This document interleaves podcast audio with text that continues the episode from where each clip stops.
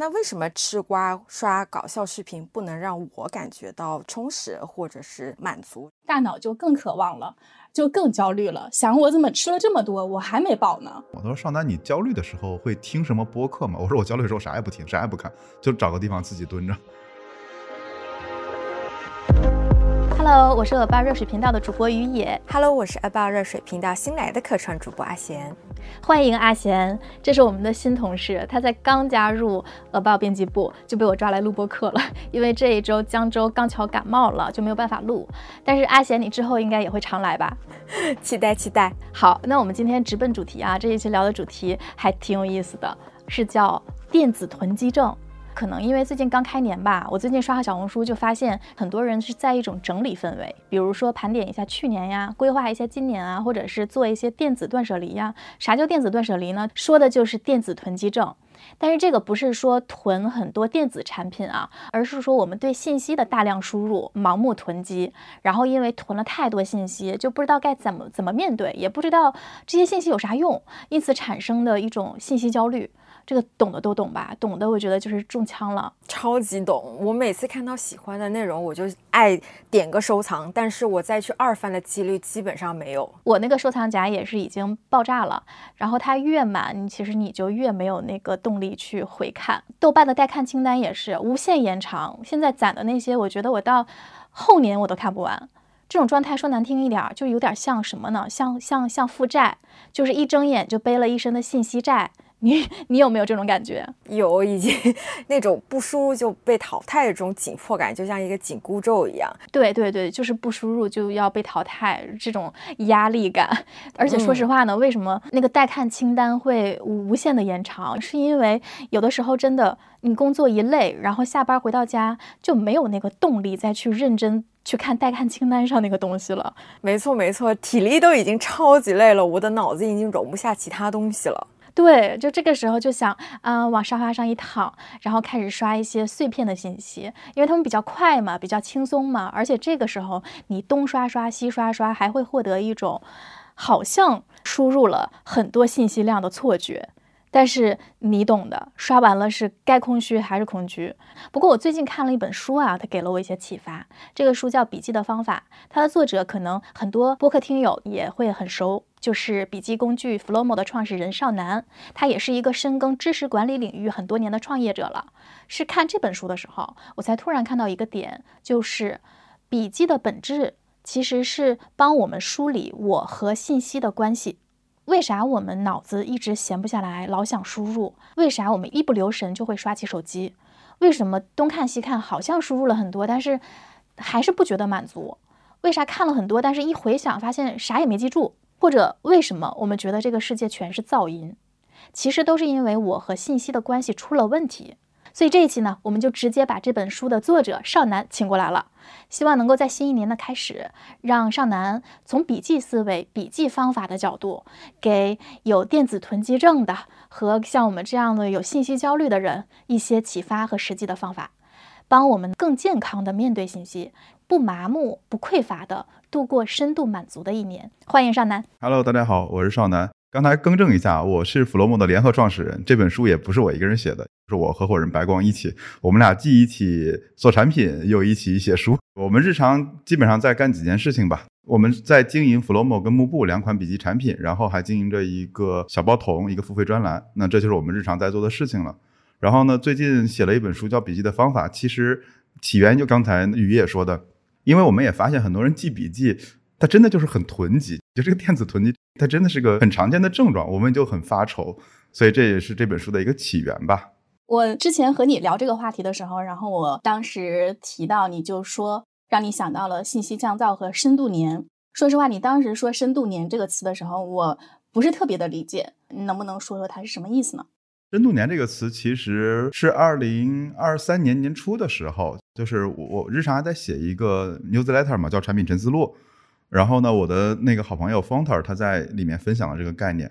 就深度年，其实顾名思义嘛，它的核心其实是我们这一年不要再去获取更多的东西，而是把我们业已拥有的事物深入的研究下去。举个例子啊，说的文绉绉的，第一个就是买的没看完的书啊，咱要不要看完啊？不看完咱就不买新的，对吧？听了那么多歌，那咱是不是就不听新歌，把老歌给反复听一听，然后把不喜欢的去掉，甚至啊，把一些我们买过没用的东西擦擦干净，重新用起来。更关键的是啊，我觉得有很多半途而废的创作，比如说你写了一半的产品，然后写了一半的书，写了一半的文章，咱是不是捡起来重新创作？因为这个概念当时打动我，是我日常对信息的摄取量是很大的，但当时突然间有一个醍醐灌顶的感觉，就是我们为什么要这么多东西？很可能其实我们拿了那么多东西，很多都是浅尝辄止嘛。然后当时那个作者的观点就是，我们生活在一个消费的文化中，可能更容易走得更广，而不是更深。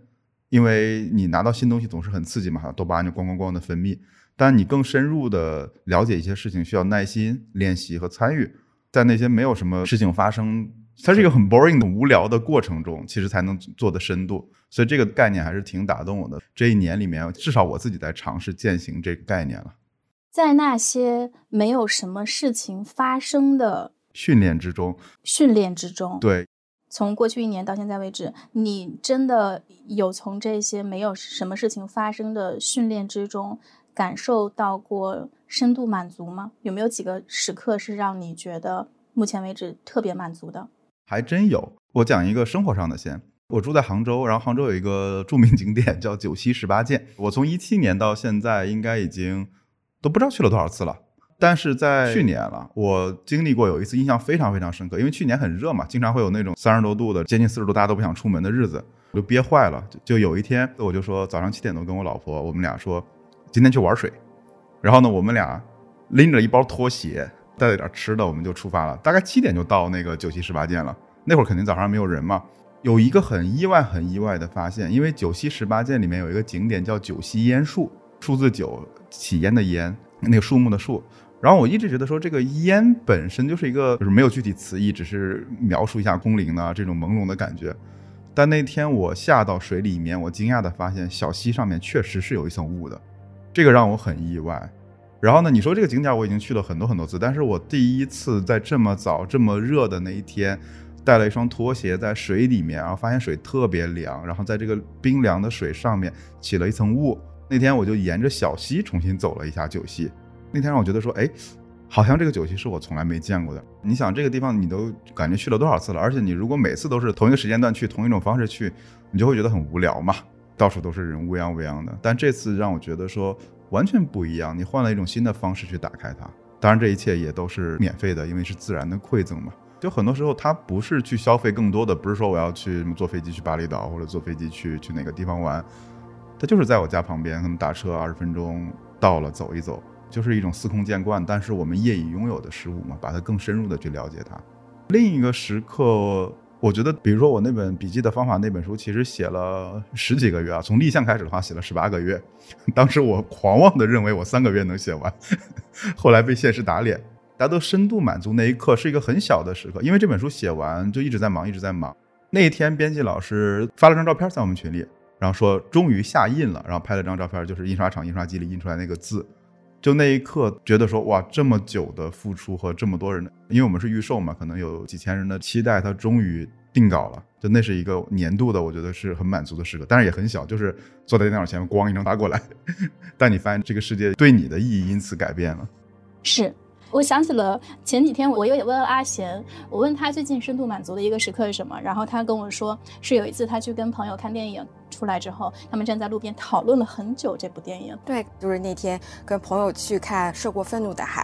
那天看完之后，大家出来，大家都很沉默，但是呢，就是空气当中就能感觉到大家有一腔要说的话，大家都不想打车走，天还挺冷的，我们就站在那个门口，在大家讨论起来了，就从里面的美学呀、叙述呀，包括说。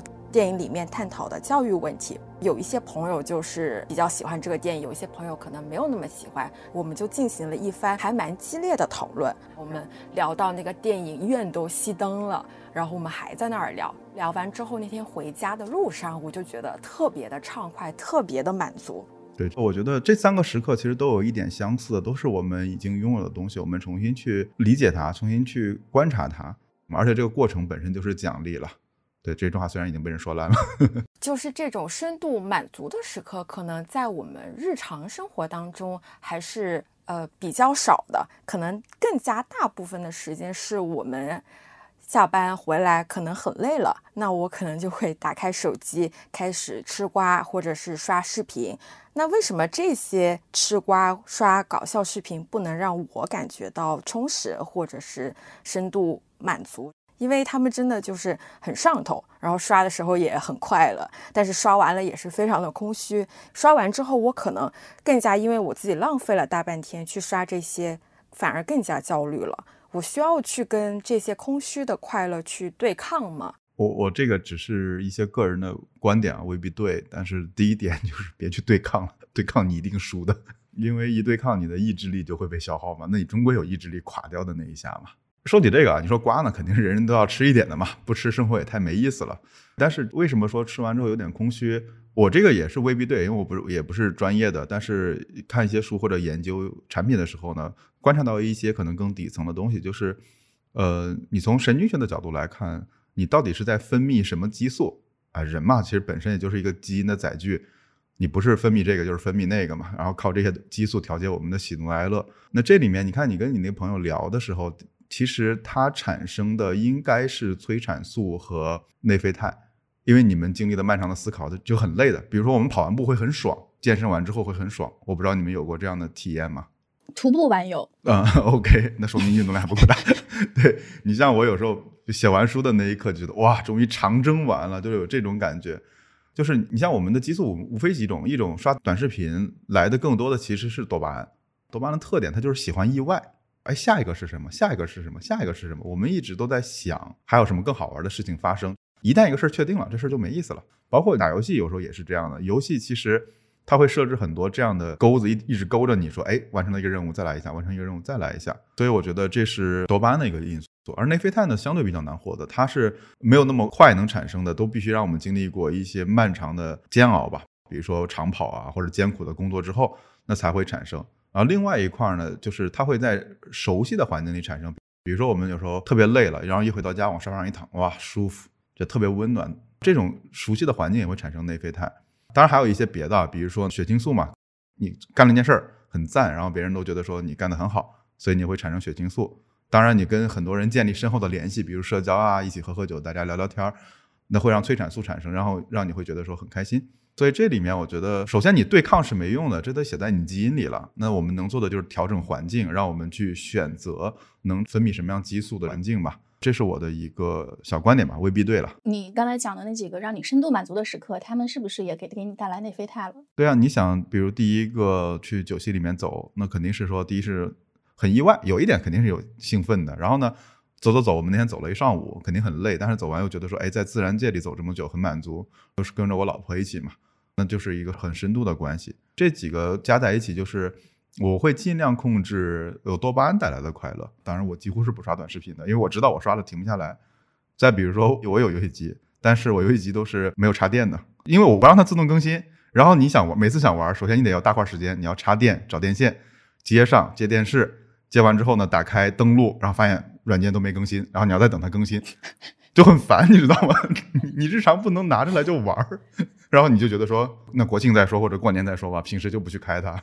对，就自己给自己制造麻烦嘛。哦，学到了。刚好就是想聊这一期的时候，就在网上刷一些相关的，就看到何森堡他有发最近一条微博，还蛮火的，很多人转。他那条就是说，我们现在很多人早上一醒来就开始刷手机，就开始刷大量的信息，不管是吃瓜还是说认真的刷，去看看有没有今天值得认真输入的一些东西。但是这种他说可能也是一种精神上的馋。我觉得这个形容挺好的。他说，人类天生就需要意义，就像我们的身体天生就需要营养，我们天生就渴望意义和营养。所以，可能早上一醒来，我们就开始去四处寻找意义了。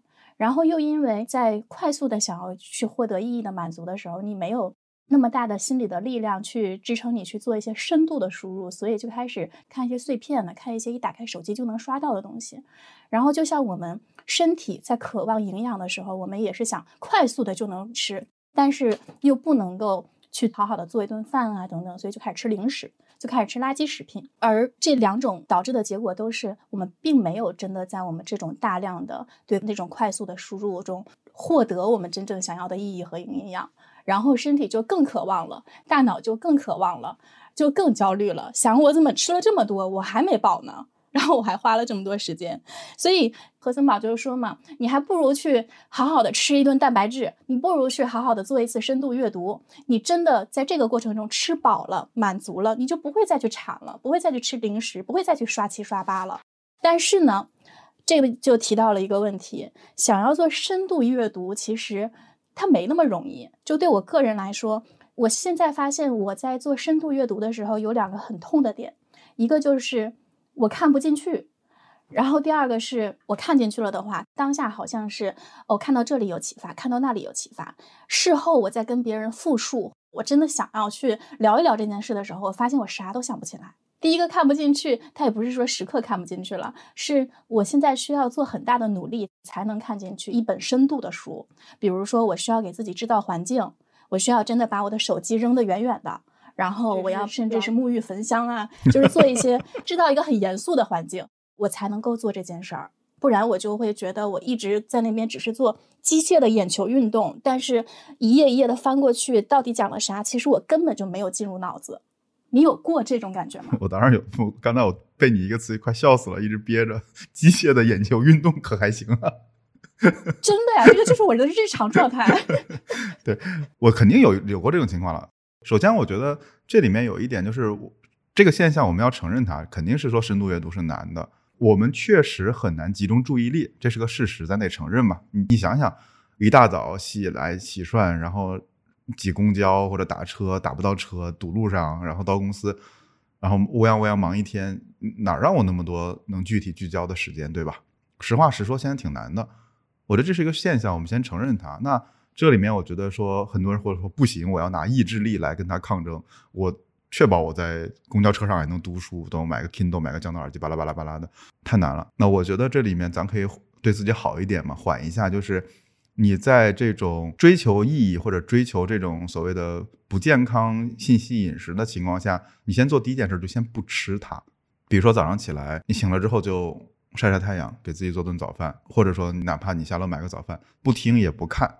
昨天晚上还有一个朋友问我，他说：“少南，你焦虑的时候会听什么播客吗？”我说：“我焦虑的时候啥也不听，啥也不看，就找个地方自己蹲着。”对吧？所以我之前有一个谬论或者一个暴论，叫做想让一道菜变得更好吃，最好的佐料是饥饿。你饿它两三天之后，啥都好都好吃了。这是我觉得对你的痛点的第一个回应吧，就是我们知道我们确实看不进去，所以我们先把这个问题变一变，不是从一个杂乱无章的信息饮食立马变到一个吃这种高蛋白、高营养的东西。你不可能让我昨天在刷短视频，下一刻让我去去看那种就是大仲马、小仲马历史经典吧？我吃不消呀。看维特根斯坦，我的那这跟真吃不消呀，亲吃不消，纯度太高，压缩饼干啊，对吧？那这里面第一点就是咱先把胃空一空，所以咱做的第一件事之前，咱先不吃它，对吧？第二个就是我觉得刚才你说的特别对，就是想办法给自己设计一个环境，比如说像我的环境就是一大早，因为我能起床起很早，可能六点多一起来，我无论如何先看半个小时的书。不管怎么样，我先看半个小时的，然后呢，至少我先给自己设计一个环境。刚开始几天肯定也读不进去嘛，但是你一个月里面，比如说你持续个二十天，你总归有个五天六天是能读进去的，就拿环境来训练自己了。然后呢，另一个就是总会觉得说，哎，这个玩意儿看完对我有启发，有启发。我最近啊，包括这两天我也在反思，就是这个有启发到底是指什么？我后来慢慢明白，它要么说明了就是我过去这样做过，它给了我一个证明，说嗯这样做是对的。第二个就是说，他正好解决了我一个问题，说，哎，这个问题我最近正在想，他给了我一个方案，我能不能去找一下？第三个是给了一点点线索，说，哦，好像我遇到的困难能被这样解决。对，除此之外的很多，我觉得都是漂亮话吧，就所谓的这种启发。因为我们以终为始来看，这是我在那个笔记的方法那本书里写的。就如果这些信息或者这些意义跟你没啥关系，或者你用不到，那你读它干嘛呢？或者说这些启发对你有什么意义呢？对吧？这是我的一个困惑。对，因为事后想不起来，就是因为那一刻你根本不知道未来你在什么时时间用，你只是可能被某些句子或者某些观点或者某些机灵给触动了一下而已。是的，我就想到我这次在准备这次播客的时候，嗯，我的行为其实就体现了这种盲目的大量输入。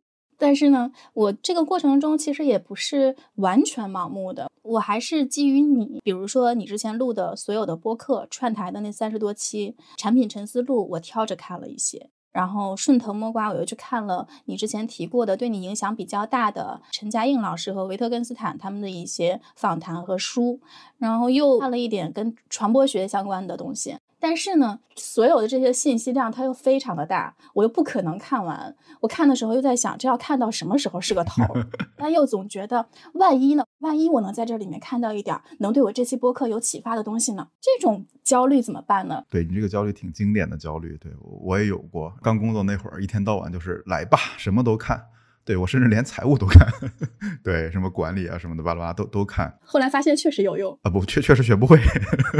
就是年轻的时候刚工作的时候，觉得说我什么都能学会，什么都能用，对吧？后面就知道说，嗯，从入门到放弃是一个常态。然后说回来，我觉得这里我反而想举另外一个例子，可能大家更好理解。比如说，呃，因为我以前是学动画的嘛，大学学动画的，然后我就特别爱研究导演。你看，发现好的导演他都会有一些母题。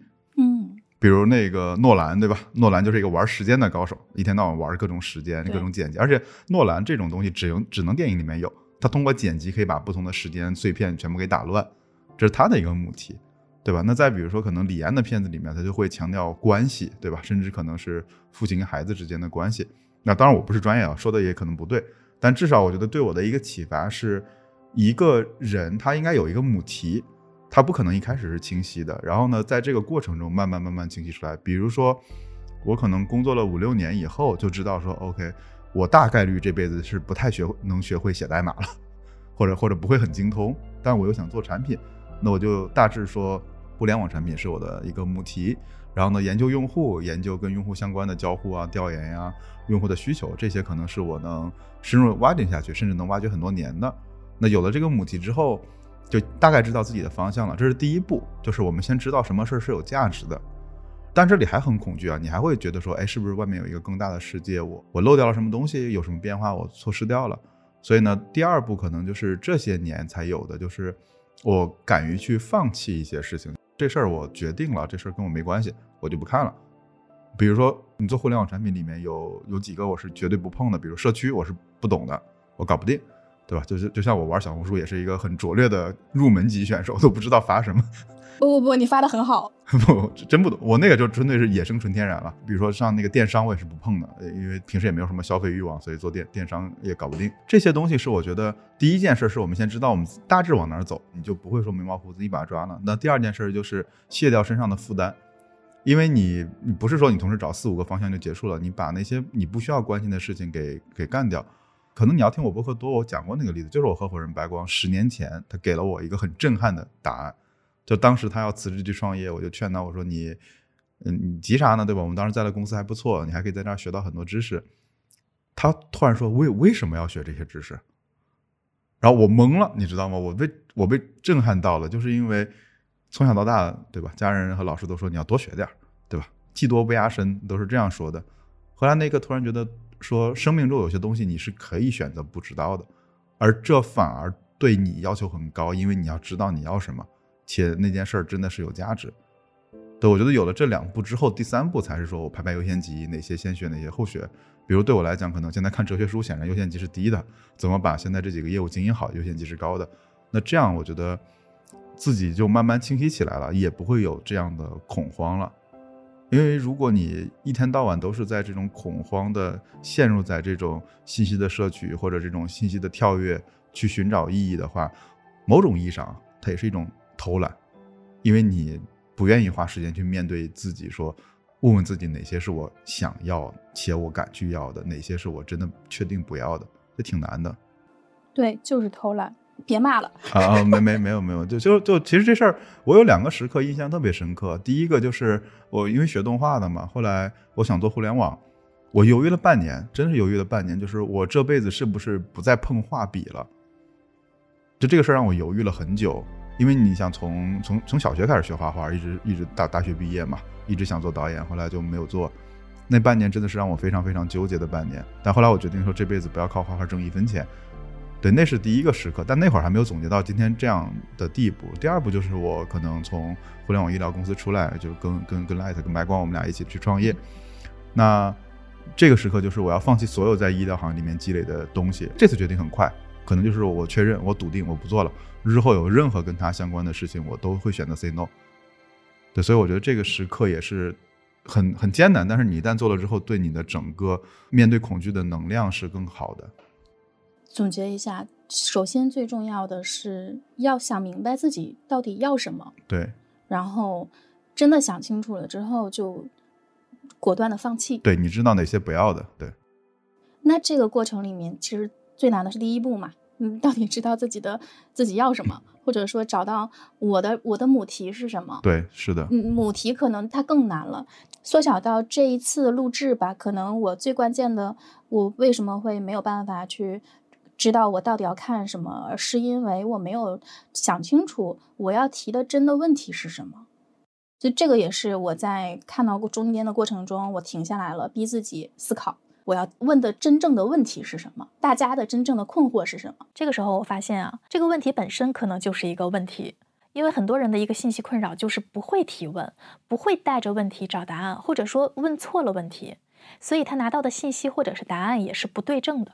举个例子，比如说我同事，他最近很想要学理财，然后当他有有了这个念头冒出来之后，他嗯下一步就不知道该怎么做了。他的认知范围内，他只知道支付宝。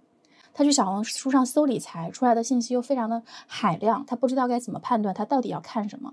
然后又比如说，有的人我身边有朋友很多想要去好好的经营一下自己的小红书了，想把自己那个个位数粉丝的小红书账号做起来。那这个时候，很多人都问我该怎么运营小红书啊？那我也不知道呀，因为我的小红书也是个位数粉丝啊，所以就在这个时候，你搜那些攻略是没有用的，因为大家的那些方法都是套路化的，或者说它针对的它不一定是你。那像这种问题，是因为我们的问题没问对吗？我的这里可能要分两步来去理解。首先，我觉得“真问题”这个词太大了啊，咱咱可以把它收一收，就是怎么问一个问题有价值。那我的想法就比较朴素了，就是这个问题是一个具体的，在你实践过程中遇到的问题。比如说说理财吧，我理财水平很很烂的，对，那我我的第一个第一反应就是说，呃，我我的目的是啥？比如我现在我现在我现在是要处理一万块钱的理财，十万块钱理财，还是一千万、一个亿的理财？它是完全不一样的。OK，那第一点，比如说我要现在学一个一万块钱的理财，那那那没什么好学的，对吧？存到余额宝里就够了。它解决方案很简单，因为如果不是源自于具体和实践中的问题，其实是很难很难回答的。比如说我要如何做好过好我这一生，这问题咋回答？那得多人生导师才能回答这个问题啊！对，所以我会选择说，一旦一旦我要提问的话，我会尽量精确、尽量具体、尽量源自于我自己能去实践的东西。这是第一种，就是我们先具体；第二种就是先想想问这个问题背后的下一个问题是什么。这是我经常用的一个习惯。比如我们的用户嘛，因为我天天做用户访谈，他会有一个点，就是说，哎，你为什么不做这个功能？这是个问题，对吧？但实际上呢，我应该怎么回答？我应该不是说啊为什么不做这个功能，而是假如现在有了这个功能，然后呢，你希望用它来满足什么事情？它的真问题是在这个答案里面，他的回答才是一个他真正的问题。对，以小红书那个例子，比如说很多人说我要学搞一下小红书，其实这不是真问题，这是一个过程性的问题。那他想问的，你仔细问问他，他可能会有两个点。第一个点叫做你搞小红书是为了什么？有一些人是为了出名。对吧？我希望积累个人影响力，我希望能更好的去应聘。另一种是我不想干了，我想自己做个自媒体。第三种就是听说小红书能搞钱，对吧？我想知道怎么去搞钱的方法。当你把这个问题拆出来之后，答案就完全不一样。所以这里面一个是具体的实践，一个是问问题背后的问题。其实问题背后的问题挺经典的，就是你如果看很多管理学的书里面很常见，就丰田的五个为什么嘛，嗯，就是你为什么要做小红书？啊，因为我想自己干。你为什么想自己干？因为，嗯，就是老板一天到晚压榨我，对吧？那为什么为什么老板会一天到晚压榨你？可能是因为我巴拉巴拉这种 之类的，对吧？你问五个为什么，就你问到三个，其实基本上答案都已经就会很好了。问到五个，真的是已经很底层的问题了。是的，反复的追问下，明确自己最终的最底层的目的是什么？对，但这个就很难嘛。这里面我我 call back 一下，就是呼应一下咱刚才之前说的那些东西。第一是你得让自己闲下来。你得让自己脑子是没有被乱七八糟的东西塞满的，因为否则你一天到晚在那刷刷刷刷刷，刷完之后你肯定就累了就睡了，哪有闲工夫想这事儿啊？然后第二个就是这玩意儿很残酷呀，对，你会发现到最后的问题是，就有时候可能别人给你穿小鞋，那是因为你自己也没做好事儿啊，对吧？那你要坦然面对自己的支离破碎，这个是很痛苦的，晚上去刷东西吧。对，这两个我觉得是很难的，你要有无聊的时间，以及敢于面对自己内心的勇气了。确实，我刚刚听到就是要坦然的面对自己的支离破碎的这句话，我我突然间 我都有点被戳中，对，一下子就被戳中了。因为我我就是有的时候会觉得。大量的输入信息，其实可能就是无法跟自己相处，因为我可能会习惯听着节目入睡，而且不能是听歌，必须是一些有内容的天，对视频或者播客，然后。你好卷啊！就确实不累啊，确实是会有一种，就是入睡前我还能充实自己，仿佛哎，我就是比别人多了这么一点那种窃喜感。然后更多的原因，其实是因为听着有信信息量的节目，会让我不用去面对自己，不用去跟自己相处，不用去进入这种深度的思考。而且我后面发现，不仅我这么做，我身边还挺多人都会这么做的。大量输入信息，大量的去听节目，去刷手机，就是因为不让自己脑子空下来，去七想八想。很正常，这很正常啊。我我也不是第一天就这样的嘛，对吧？当然，听着听着播客入睡，你也挺硬核的。我听着歌还勉强能入睡。呃，偷时间这个概念，我我我是理解的。对你像，甚至可能刷个牙还能看两看两看两分钟小视频，知识类的小视频，对吧？但另一方面，这一块我更想提到一个观点，就是我们怎么去接受这种无聊和寂静的时间。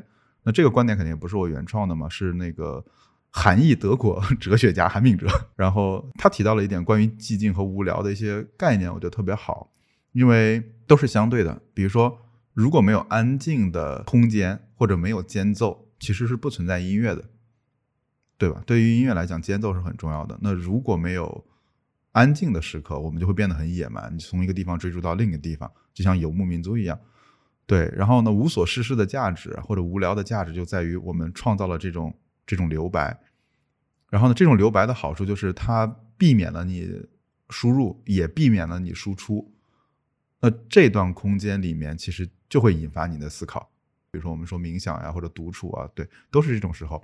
然后你会发现，脑子里跟开火车一样，咣咣咣，全是噪音，全是噪音。然后你试着把每个噪音全部都观察一下，然后它慢慢就散掉了。所以它跟就是我们所谓的轻断食或者说就进食吧，是有点像的。因为不吃饭总归是痛苦的嘛。这种痛苦里面放到精神上来讲，就是刚才说的，你一旦从内往外看，你会发现自己怎么这么挫啊，对吧？这也干不好，那也干不好，你就会觉得自己很失败。就会觉得说算了，我干嘛这么虐待自己呢？我还是对吧，看个剧更开心一点。然后这里面也会暴露出来一个点，实际上其实我们一直是在追求一个理想中的自己。比如说，可能对我来讲，当时就觉得说，哎呀，我要是会写写代码就好了。哎呀，我要是会干嘛干嘛就做营销就好了。但后来觉得说，你为啥不接纳现在自己呢？因为你本身已经有的一些技能和能力是别人也不具备的呀。你你是可以对自己好一点的，对，所以我觉得这里面就是，嗯，你需要有这种无聊的空间，然后呢，这个过程肯定是痛苦的，但一旦有了这个东西之后，我们就有一个好处，就是我们的注意力不会被完全吸引走。比如我自己都有一个观察，我我我前两天看我自己有一条日记，叫做说上周自己玩呃那个恶魔城类的游戏，的可能我不知道你们俩未必知道，反正就是那种五分钟一局特别上瘾的东西。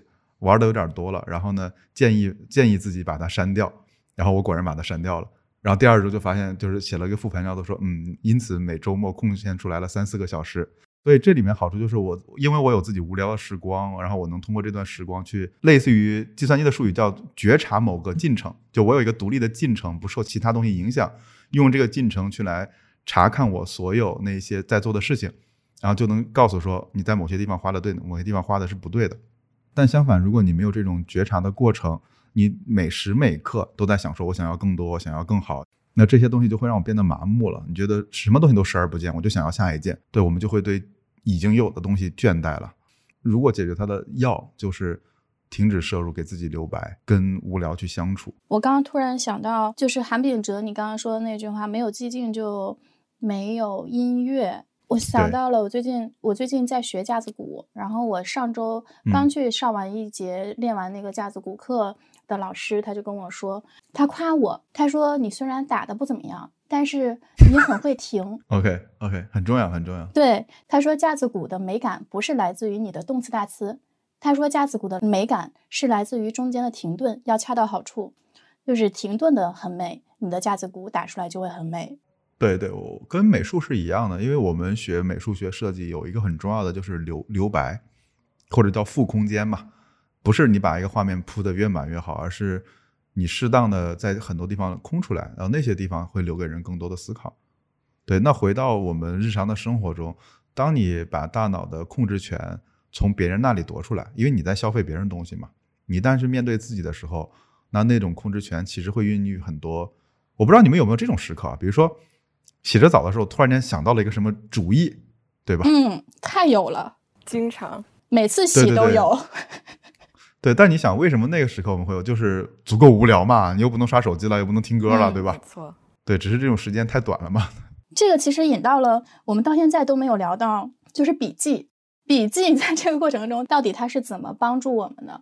我现在问你，可能一个半月前那一天你在干嘛啊？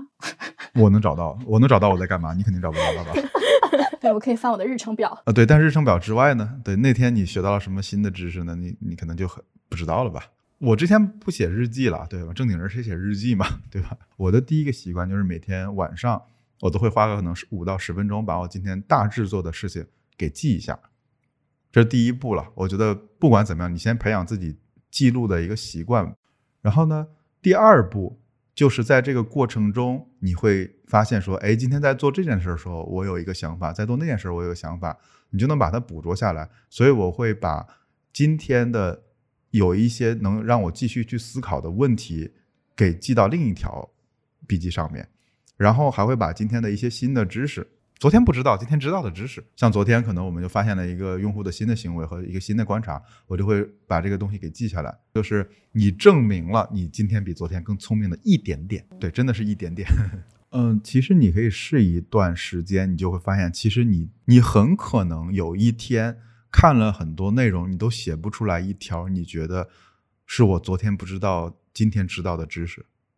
你在写那个 log 的时候，你也会发现说。今天好像干了二十多件事儿，但是一件都不重要，或者说今天做的所有的事儿都是很无聊、很日常，甚至都在用我很多年前的技能解决的事儿，而没有用我新学的知识或者我昨天刚学的知识能用得上。那这个过程中，你就会反推说，我今天到底输入啥东西了？哦，是个自我。反思的过程，对对对，因为因为像我们就是我虽然我不写代码，但是经常会说我们打个 log，就是看看哪一步出错了，然后你嘣嘣嘣跑，他会把每一步的记录都给你出来。那我们大多数人的问题是我们日常不习惯于记录自己的一些行为，对吧？那你没有这些行为，你就会有一种幻觉，就是我觉得我还挺上进的，但后来一看，哇，一天到晚我都在刷 那种呃搞笑类小视频，事实不是这个样子的。那这些 log 就是为了把我们的行为给记录下来，以以便于你复盘的时候。你总有点事实可以依据嘛？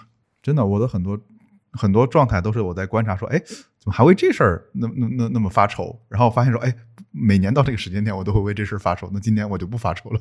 发现自己的规律，呃，挺重要的，挺重要的。对，因为我我们又不是计算机，就不会自己输出那些东西，那只能自己手工呗。是，然后好像发现完自己的规律之后，最终有可能能能总结出一个自己给自己的使用手册。我怎么用我自己？对对对，因为你没有记录，你就没法去没有观测。对对啊对啊，然后你没有衡量，就没有管理啊。是的，是的，就是一个做实验的过程，对自己做实验的过程。对，这就越来越理性了。我突然觉得这件事情变成一个还蛮有趣的，对我自己的一个实验。对你就是那只小白鼠。对，把自己作为方法。对，callback 向彪老师。对对对对，那本书挺好看的，对，推荐一下。如果是对于工作压力比较大的人，他每一天睁眼就是各种 KPI、OKR，就很职场上比较疲累的打工人，这种人你还建议他开始笔记生活吗？就是你建议他去用笔记来帮助自己现在的生活状态吗？他会不会让我们更累？我肯定会建议是要的，但是我我觉得这里的一个点就是，我不建议立即开始。第一点啊，第一点是我觉得如果已经疲累到一睁眼都已经完全没有时间思考了。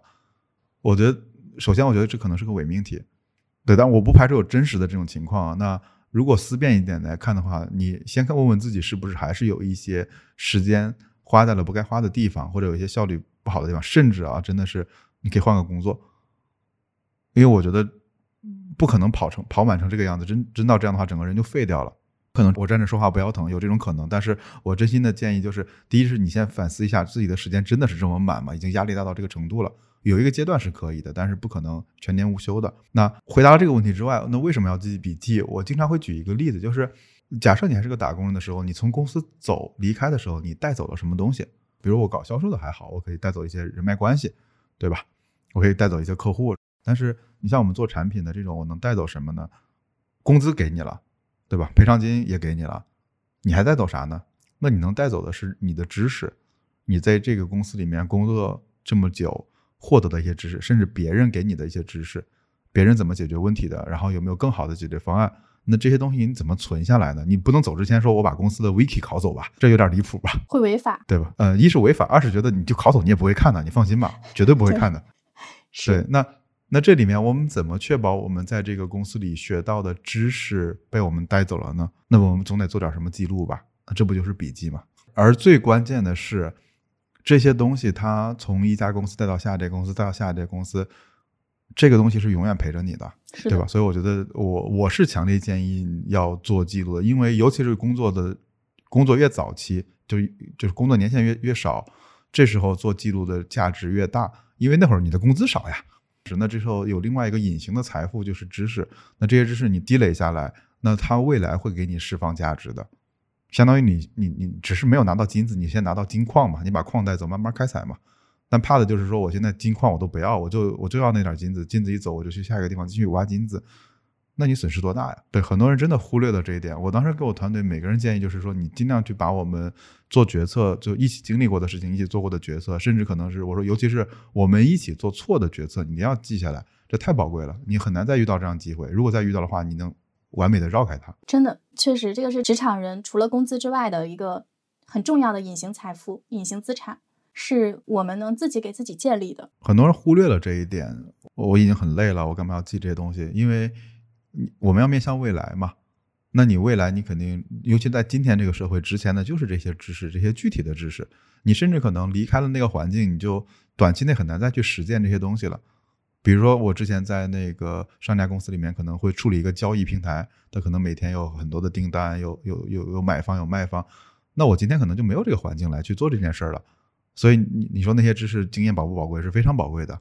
如果我没有去记录的话，可能就跟他擦肩而过了。对。我记得你在书里面也有提过这个例子，就是你之前去给一个公司做培训，你培训的内容内容就是关于你在上家公司做的做的交易平台里面的相关的一些东西。对，这就是因为我记了一下嘛，甚至你想我我写这本书也是把我的笔记给又再整理了一下嘛。对，这真的是纯纯的复利呀。对对对，知识其实是有复利的，真的是有你你积累的越多，真的是有很多的复利，但是。再回过来啊，不是囤的越多越有价值的，囤是没用的。更重要的就是我们要到底记什么？比如说今天突然间，呃，可能别人给我讲了一个很好玩的笑话，我要不要记一下呢？这里取决于你的目的。比如我肯定就不记了，笑笑就算了，因为我不是脱口秀选手，对吧？但可能对于比如说搞脱口秀的朋友，那他就应该记下来，因为对于他是一个很重要的素材。那这里又回到了刚才我们聊的母题那一块儿，我们在做笔记之前，先要确定一件事情，就是。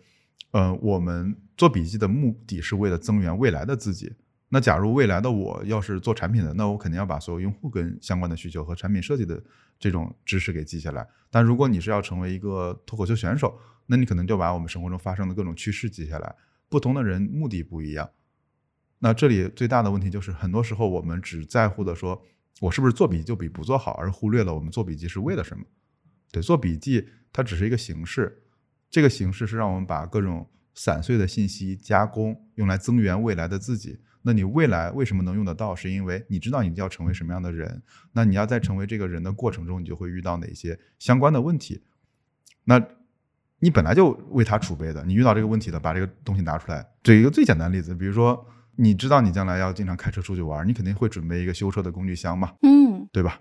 但是，假如说你你准备了工具箱，后来你发现你是徒步出去玩，结果你扛一个修车的工具箱出门了，这不神经病吗？对，很多时候发现自己是个神经病。是的，对，因为我当时写这本书的有一点起因，就是我觉得真正的道理应该很朴素、很简单，而不是很复杂。我看到很多这种所谓做笔记啊，上来就先给你整一个就是一套方法论，什么工作流都还不是工具集，它是工作流。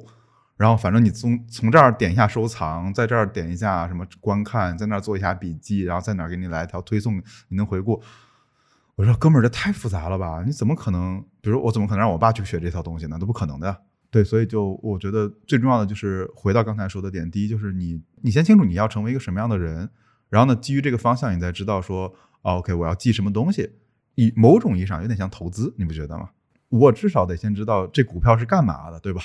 对，它它是一个是科技股还是一个农业股，对吧？那无非是我们把钱换成了时间嘛。我这是长期价值吧。很多人的难点，我知道难点是在于，比如说我今天突然读了一本书，我不确定它未来能不能帮到我，那也就意味着说他没法看到一个更远的自己是什么样的。那如果他把他自己当做一个股票，那他得先回答我到底是农业股还是科技股呀，对吧？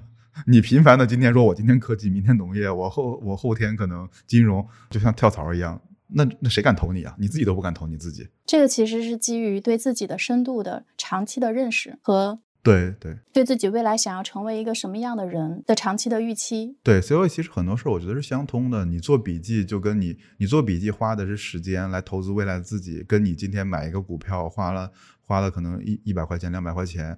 你投资的是可能某只股票嘛？我觉得道理是一样的。其实，你刚刚说的另一个也挺也也非常好，就是别把笔记这个事儿搞复杂了。对我们做产品最经典的一个一一个思考，就是一个系统是复杂的，那它很容易就崩溃了，而且很容易把别人拒之门外。对，太复杂了，不会学的。然后我们同事其实他挺想问一个问题的，就是要不要做年度计划。前段时间小红书上最近啊也挺火的一个话题，叫给 J 人一点 P 人震撼。你就是大家很多人都在新年的一开始买了笔记本，结果 J 人看到 P 人的笔记本一翻开就是第一页认认真真的写了很多东西，第二页没了。或者说还有一种 P 人是，他第一页还认认真真的给自己规划了目录，但是后面。整本发现都不是按照目录来的，就是瞎写。这种规划这个事儿，你觉得是天生有，有的人就擅长干，有的人就不擅长吗？你自己是 J 人还是 P 人？盲猜是 J 人。呃，在当前这个时刻，我应该是 J 人。对，但之前这种作为批人的本子，我应该也有很多 纸质的。对对对对，然后然后就是都好一点了。对对，我我这个这个这个批人就是可能写了有两页或者三页吧，毕竟那么贵的贵的本子，对吧？再买根笔，对吧？然后就就停掉了，其实挺正常的。我印象中，我当时看过一本书叫《建筑养成记》，它是讲一个建筑怎么设计的，里面有句话特别让我印象深刻：所有的建筑都是预测，所有的预测都是错的。所有对对，所有的建筑都是某种预测，对吧？你你不知道将来住在里面的人会怎么用这个建筑，它是一种预测吧？那所有的预测最后发现都会错的。你住到新新的房子里，总会觉得哪儿这儿也不舒服，那儿也不舒服。甚至比如，你看上海有很多这种老的这种改造嘛，比如你去一九三三，或者去一些可能那种以前的田子坊，现在我好久没去了，就是你会发现说，哎，好像当时设计师都不是这么设计的，但是他居然可以这样用。所以这里面我觉得，呃，规划不是不要做，我觉得更重要的是你定一个方向了。比如我今年可能大致的有几个方向，我沿着这个方向去走就好了，而不是说我一月份干嘛，二月份干嘛，三月份干嘛。那谁知道二月份发生点什么事儿呢？对吧？一句经典的废话吧，我觉得也挺对的，就是不做计划，只做应对嘛。是，就像你刚刚说的，你每一天给自己做的 to do list，其实就是最关键的那一件事，今天要完成，然后其他的是随着今天的状态。或者是随机发生的事情去做的应对，这个放到长远的一年来说也是一样的。对，其实这里有一个点就是，嗯，我们以为未来是像地图一样很精确的，对吧？比如说你今天来杭州，我给你张地图，我说你先到九溪，然后再往北走到龙井村，龙井村里有哪家店你可以吃穿。我们以为的，我们以为的规划是这个样子，对吧？但地图不是世界呀，地图不是物理的世界。你真到九溪，你发现说。哎，我不走那条路了，我不去龙井村了，我去杨梅岭了。杨梅岭我就不吃那家店了，我可能就去吃那个羊肉面了。吃完羊肉面，我就从那儿爬山了。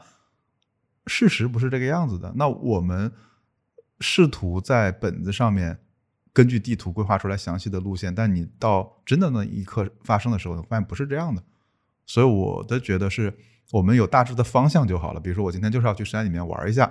对吧？中午吃的当地有点特色的东西就好了，而不是精确到说我必须在十一点十五分踏足踏踏到这家店里面吃这个菜。是的，是的。所以我觉得你你拿个本子做规划挺好的，对。然后但是也不要做那么精确嘛，因为精确肯定会出错的，错多了你就觉得很挫败了。是，刚刚为什么说想想聊到笔记呢？就是因为我们这一期它。主题还是希望能够落到一个方法上嘛。不过笔记它是其中的方法之一。可能我们前面聊这么多，都是在想先去聊清楚大家的底层为什么会发生这样的现在的这些状况、这些状态。这个过程中反复提及的一个词就是注意力。注意力这个东西，我是前段时间看到最近开始公布很多年度热词，什么剑桥词典的呀、韦氏词典的呀。剑桥词典的是一个单词，意思是换；然后韦氏词典的那个单词的意思是真。他们在讨论这个词的意思的时候，说他们其实指向的都是 AI 和人之间的关系。他们认为 AI 还不具备本真性。这个可能是 AI 目前和人类最大的区别，但是呢，他们为什么会把“真”和“幻”这两个词提出来？是因为他们在讨论，那什么是本真，什什么是非本真？如果 AI 是可以用投喂信息的方式来塑造它，来训练它，那我们自己，我们不是也是每天一打开手机，一打开社交媒体，我们就在被大数据的投喂的信息在训练和塑造呀？那这个时候，我们和 AI 的那个本真性的区别是什么呢？我们怎么还能说自己还保留着所谓的本真呢？所有的信息都在占用我们的注意力，并且悄悄地塑造和改变着我们，甚至我们所认识的这个世界是什么，都是被塑造出来的。那如果我我们能够自如地夺回我们对注意力的自主权，会不会我们能够活得更有幸福感，或者说活得更像人一点？这个是我的疑问，是不是我们最关键、最关键的事情要夺回自己对注意力的自主权呢？就刚讲这么这么大一坨，我第一反应就是我大脑都快烧了。对，这太太哲学了，我我就是一一野生哲学爱好者而已。对，但对一个观点不一定对了。有一点我很赞同的，就是我们会被信息所影响，对吧？那这里面，但我想说的是。这个问题不是今天才有的，可能很早以前就有。举个最简单的例子啊，你想，没有 AI 之前，咱被啥影响？街头小报啊，流言蜚语呀，就是信息是无时无刻不在的，它只是换了一种形式。所以 AI 只是这可能加速了一点东西，但它没有改变本质的东西。那这里面就会理解说，那什么是真实的世界，什么是一个非真实的世界？那这里面我可能看的是李普曼的那个《舆论》那本书，就叫《舆论》那本书挺好看的。然后。他就讲了一个观点，就是真是指我们一臂之内我们能摸到的东西，对吧？那比如说我我现在我现在桌面有个草，我可以捏一捏它呢，这时候有草。然后呢，另外一个叫一臂之外的东西就是舆论，比如今天早上我看好像是哪儿跟哪儿打仗了，我也没有见过，反正是他发了段视频，你都不知道是不是真的。你会发现所有的舆论世界几乎都不能传达事实，因为这些东西都是由人类传达的，人类本身就是有自己的倾向性和价值观的。所以呢，李普曼把它称之为叫一种模模拟的环境。那这些模拟的环境，它本身就有一些倾向性了，不客观。然后呢，再加上我们本身又有一些价值观，所以这里面就是为什么我们经常所谓被信息塑造，就是来了一些有倾向性的信息，不是客观。拿来之后呢，我也没去多琢磨，觉得说，哎，我只要一键三连，一键转发就能显示出我是这样的人，就 OK 了。至于具体事实是什么，我不 care，我也不关心。久而久之，久而久之，我们的大脑就变成了别人的跑马场了。对，所以，我们真正要处理的是，第一是你要先理解我们在物理世界里面投入的精力和可能在虚拟世界投入的精力，或者舆论世界投入的精力是怎么样分配的。第二呢，就是在舆论世界里拿到这些信息，我们第一反应不是接受，应该是先质疑。对，是真的吗？第一个问题是刚才说环境如何会影响我们，那第二个会说到底是什么组成了自己？我这个我觉得。话题很大了，但是我还是试着想回答一下，因为我之前也思考过类似的东西，就是，嗯，别说什么本真的自我了，我觉得有一个事儿叫做自己，对吧？这词儿听过吧？俗不俗？当然，对，你要做自己，对，但但这里想的就是，我们深究一下，就是你要做的这个自己，真的是自己吗？还是那些社会上当前流行的说法，你只是把它照搬过来，用它来影响你自己呢？对，所以我觉得做自己的前提不是说我从明天起就要做一个炒掉老板，然后环游世界的人，不是这些。我觉得第一个前提是质疑，质疑你所处的环境，质疑你收到的信息，因为在这些质疑之中，你会发现说，哎，他这个说的好像有点问题，哎，他那样说的好像有问题，哎，为什么我觉得他说的不对的？那那个我觉得说的不对的我，可能才是自主性吧，就是你自己的本真。然后另外一个就是。他也不是说那一刻，比如说我一旦质疑，我就啊，我就真的成为了自己了。对，往后可能几十年就不用再想了。不是的，我觉得做自己，它也不是一个一劳永逸的决定，而是在每个，就是刚才咱又回到刚才说的，就是你做每件事的时候，你都留了一个闲置的带宽，然后你在观察说，哎，有任何信息输入的时候，你才会问这些事儿真的有意义吗？这些事儿是事实吗？对你只能这样，你才能确保自己不被外部的默认值给带走。比如举个例子，那。呃，我们肯定做笔记工具的。那 AI 出来之后，大量的笔记工具就咣咣咣的开始往上加功能，然后都说什么 AI 自动总结、自动翻译、自动生成，帮你整理文字，很多东西都做了。我们第一反应肯定也是说，哦，大家都做了，我们要不要看一下？对，但这个过程中，我们就会觉得说，哎，他们照着某些海外的这种产品直接 copy，真的行吗？好像你会发现，如果每家接口接的都一样，最终出来的东西也一样，那这个功能。有啥区别呢？就像比如说，就每一家商店里面都能摆上可口可乐，那可口可乐本身就不是稀缺商品啊，对吧？你不会因为有了可乐就会有更多人进来，对，所以我们就会觉察这件事情。AI 肯定是重要的，但是 AI 怎么跟我们产品结合，至少不能是 copy 很多常见的产品形式吧？对你有了这个觉察的进程，你就能慢慢的是说，哦，那我应该怎么做呢？那个我的自主性就出来了。所以我觉得一方面是质疑的精神。要始终保持，另一方面是保持一个觉察的带宽，让你的质疑精神能发挥作用，这样可能才是真正的做自己吧，就打引号的那个做自己，未必对啊，未必对。对，这还是能跟前面你说的那些都是能够连接上的，还是要反复的追问自己，以及让脑子闲下来，可能只有脑子在有闲的时候，它才能够让自己保持那种觉察的状态，而不是一直被着其他的你大量输入的东西带着跑。那说到觉察的话，有没有哪些信息是在我们看的时候值得我停下来去思考一下，或者说哪些信息是要让我们格外的注意一下的呢？这个我是在笔记的方法里面，我看到过有一章是专门讨论这个的。当时这一章其实给我留下的印象是最深的，因为我我我原本想的是每个人他对信息的需求不同，他肯定是要从自身的需求出发嘛，去寻找我需要哪些信息投入更多的注意力。但是你们在这一章里面其实还是给了一些普世的判断方法，这里能不能展开跟我们说说？嗯，我觉得这里。呃，也未必对了。我觉得是我们总结出来的一些可能性吧。呃，我觉得第一个是你先去记一些让你情绪波动的事情。我觉得这是一个从感性到理性的过程啊。我先讲感性的，因为我们日常至少我是一个偏感性的人。因为记录这些让你情绪波动的过程，慢慢的观察，你至少能知道说什么事情能引起你的什么情绪。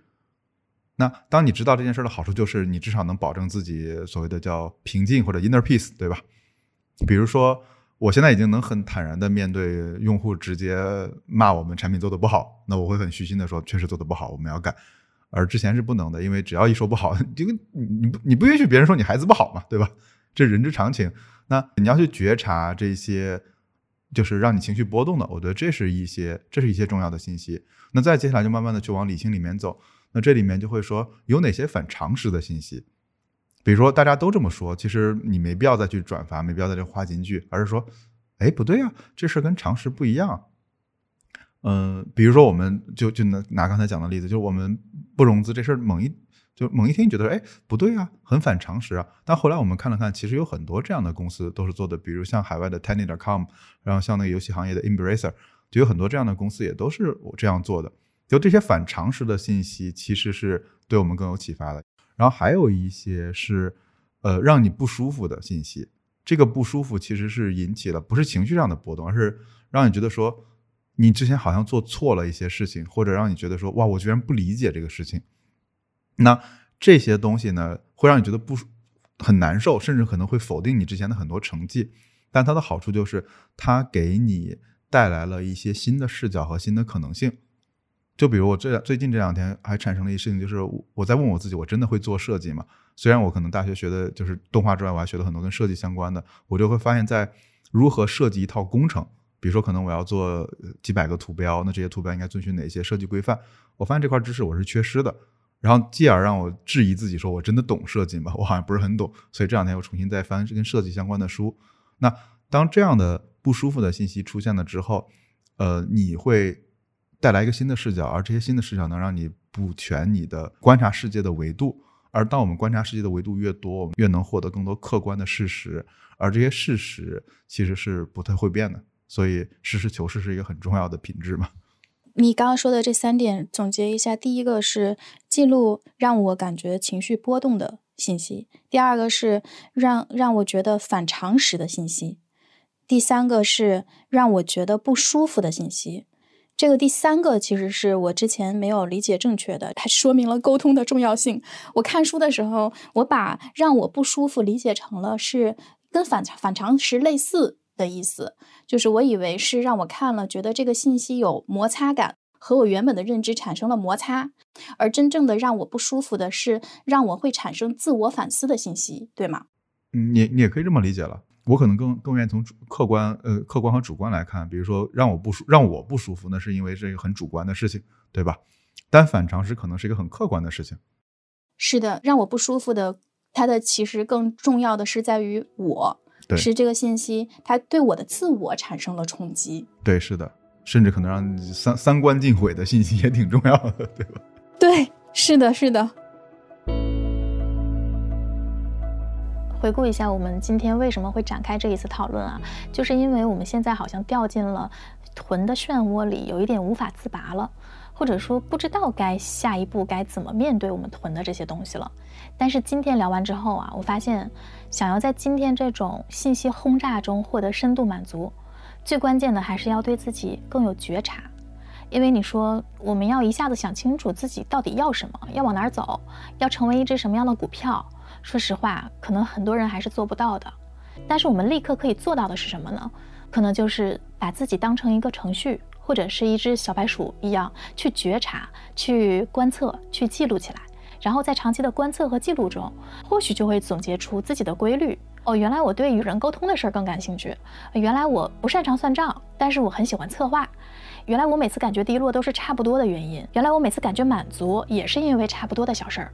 可能就是在这种一点一点觉察的过程里，我们会慢慢找到那个所谓的自己的母题吧。我觉得这里更重要的是通过梳理跟自己和信息的关系，去来理解自己过去是怎么被塑造的，然后呢，以此来去观察或者问自己，我要成为一个什么样的人，然后把未来的航向给标记清楚。那在这一刻，你就知道说未来有哪些信息是重要的，哪些是不重要的，我该如何做笔记，以期来增援未来的自己。我觉得可能是这样的一个关系，用现在的梳理来为未来的自己做准备，让现在记下来的这些东西，未来都能够为为我所用。对，是的，是的，是的，否则你记它干啥？浪费时间吗？是，而且也是在这样的过程中，可能我们的电子囤积症会自然而然的它它会被缓解。因为我们可能在这样的记录的和对自己的觉察、观察、梳理的过程中，我们是能够获得深度的满足的。我们就不需要再去靠那些大量的囤来去满足自己了。对，因为我觉得最后可能收尾里面有一个比喻啊，当然在书里面应该是没写出来的，就是我们以为的，就是囤积是你把东西搬到了一个仓库里面，也不归类，也不编号，让它落灰，对吧？你找也找不到。但更重要的其实是你要通过就是做记录、做笔记这件事儿，把它变成一个操场，然后你放更多的运动器材，你每一次记录都是在练习一种技能。那这样久而久之，你对于它的运用、对于它的积累就更明白了，就不会让它再囤着落灰了。对，你的笔记本应该是你的操场，而不是囤积的仓库。哦，这个比喻太好了。然后还有一个就是，刚才印象特别深的就是。真正的道理应该很简单，而不是很复杂。笔记本身它就应该是一个简单的东西哈，而不是给你再制造一个更复杂的系统，让你去在其中产生更多的焦虑。它应该是一个能帮你缓解焦虑的东西哈。对，是的。好像是之前那个 GTD 那本书，它的作者说的，他说大脑是用来创意的，而不是记忆的。这句话可能它就是为什么我们要把所有的东西，或者说把那些重要的东西给它落到笔记里，或者是不管是纸质的还是电子的，要把自己的大脑反而腾出来。